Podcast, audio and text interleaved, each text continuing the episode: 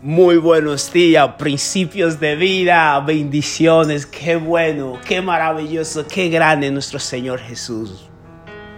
Gracias por una semana más, Señor. Gracias por darnos sueños, por darnos visiones, por estar ahí presente siempre, Señor, por darnos aliento cuando lo necesitamos, por darnos las manos cuando caemos, por darnos esperanza cuando no la tenemos. Gracias por ser nuestra fe, Señor. En ti confiamos. Amén. Hoy quiero dedicar la nota de voz a, una leyenda.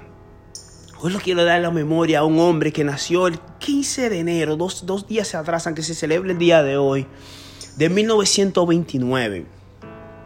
Este hombre fue un hombre que, que creyó en lo imposible, que pudo soñar después de grande, después de viejo, yo diría. Pero antes de yo hablarte de él, yo quiero leerte una, una porción de la Biblia para que tú puedas entender por qué este hombre tuvo un sueño.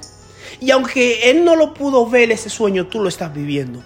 Yo lo estoy viviendo. Porque Dios es un Dios que da sueño, pero también lo hace realidad. Y, y en el libro de Joel, capítulo 2, del versículo 27 al 29, dice, entonces sabrán que yo estoy en medio de Israel.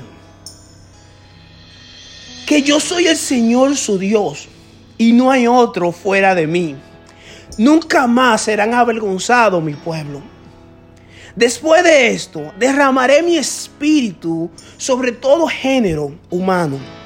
Los hijos y las hijas de ustedes profetizarán, tendrán sueños los ancianos y visiones los jóvenes.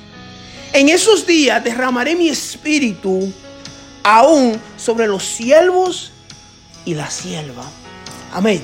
So, me, me, ¿sabes que mientras más la persona se pone mayor o, más envejece, menos sueña, menos cree en los sueños porque se sienten imposibles. Pero aquí, sin embargo, Dios dice que le dará sueños a los ancianos.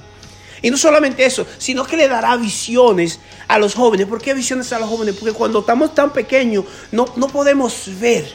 No tenemos la visión, pero tenemos los sueños. Cuando estamos viejos tenemos la visión, pero no tenemos los sueños. Dios dice, no sabes que yo lo voy a hacer todo. Yo voy a dar los sueños a los adultos, a los viejos, y también le voy a dar las visiones a los jóvenes. Eso es lo que hace a través de su espíritu. So, este hombre del cual yo te quiero hablar, tuvo un sueño que quizá él no lo pudo ver en vida. Quizá él no lo pudo disfrutar en vida. Pero gracias a que él soñó y él creyó en su sueño y tuvo la valentía de hablarlo, mucha gente hoy disfruta del sueño de este hombre. Y este hombre se llama Martin Luther King Jr., que el 28 de agosto de 1963, él hace un discurso donde él dice, hoy les digo a ustedes, amigos míos, que a pesar de las dificultades del momento, yo aún tengo un sueño. Y es un sueño profundamente arriesgado en el sueño americano.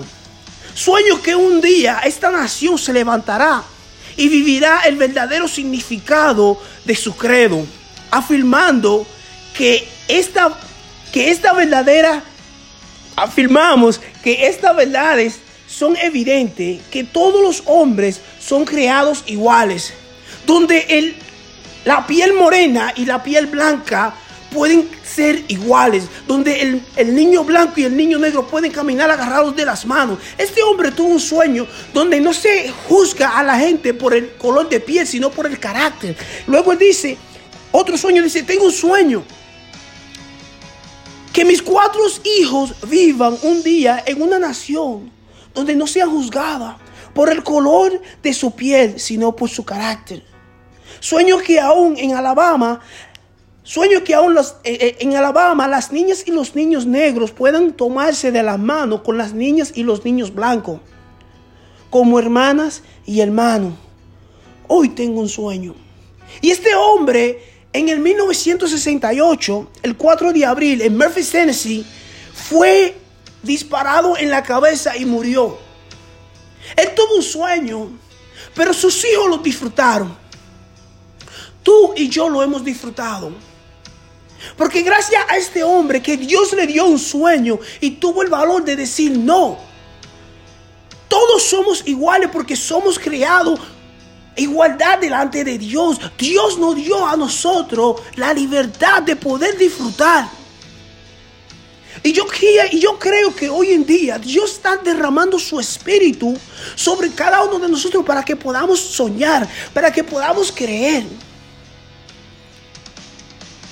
Que podamos decir, yo tengo un sueño donde los jóvenes hoy en día van a tener su verdadera identidad donde van a creer que quiénes son ellos verdaderamente, porque la palabra de Dios dice que hombre y mujer fueron creados. Yo tengo un sueño donde ya esta nación va a dejar esta mentira y van a poder alabar al Dios Todopoderoso que fue el que lo liberó hace tantos años atrás de la esclavitud. Yo tengo un sueño donde mi familia y yo vamos a servir a Dios. Yo tengo un sueño donde mis amigos no van a ser adictos ya a las drogas.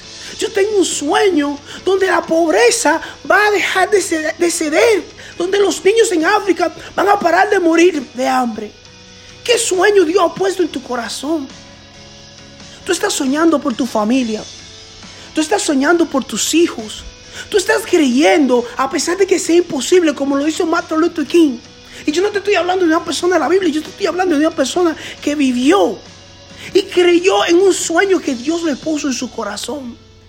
Y hasta el día de hoy dice que ese ha sido el mejor discurso que una persona ha dado en Estados Unidos. El discurso que ese hombre dio en, en agosto 28 de 1963. Esa, ese discurso se volvió en su oración. Ese sueño se volvió en su oración. Ese sueño se lo puso en la mano de Dios. Porque cuando él, cuando él murió, su sueño no murió. Dios siguió obrando en su sueño. ¿Qué sueño tienes tú hoy día? Tú estás creyendo en lo imposible, a pesar de que tú veas que tu familiar está ahogado en las drogas.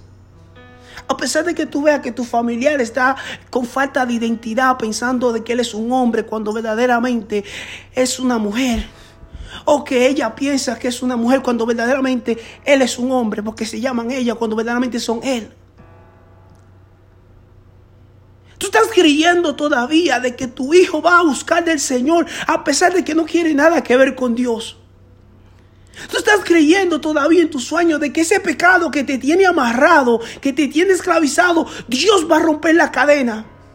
Que Dios no te está mirando por tu error, pero que Él ha puesto un, un sueño en ti donde tú eres un hombre y una mujer libre.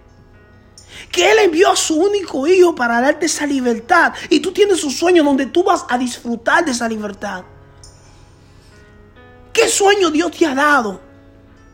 Que las circunstancias de hoy Día dice que es imposible que ese sueño se haga realidad como lo miró Martin Luther King. Pero sin embargo, él creyó en ese sueño. Él lo habló. Él conmovió a la gente para que creyeran junto con él en ese sueño. Él conmovió el Espíritu de Dios para que Dios le diera la respuesta a ese sueño. ¿Cómo estás creyendo tú en el sueño que Dios ha puesto en tu corazón?